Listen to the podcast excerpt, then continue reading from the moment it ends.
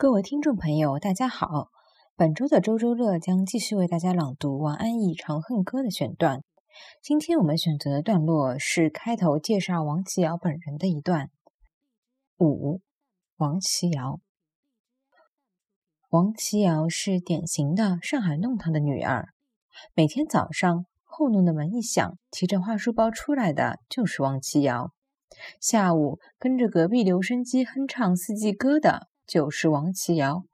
结伴到电影院看费雯丽主演的《乱世佳人》，是一群王琦瑶；到照相馆去拍小照的，则是两个特别要好的王琦瑶。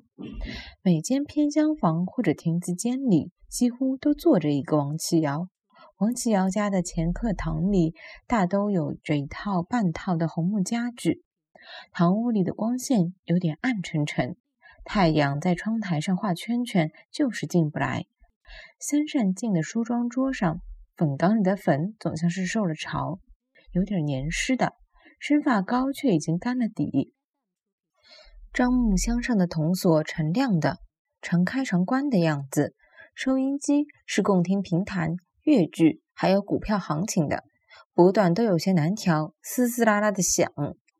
王琦瑶家的老妈子有时是睡睡在楼梯下三角间里，只够放一张床。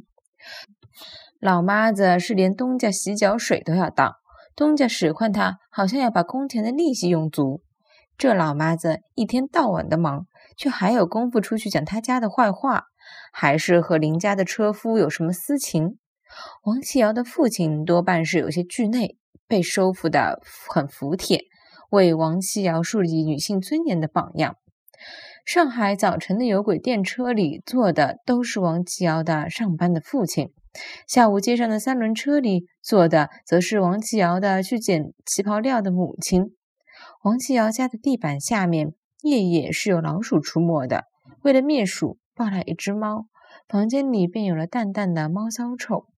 王琦瑶往往是家中的老大，小小年纪就做了母亲的知己。和母亲套材衣料，陪伴走亲访友，听母亲们喟叹男人的秉性，以及他们的父亲做活教材。从这个选段可以看出，王安忆在《长恨歌》里描写的不只是王琦瑶这一个人物，而是描写上海典型女儿的一个群像。这一小个选段也是旧时期上海人家的典型画像。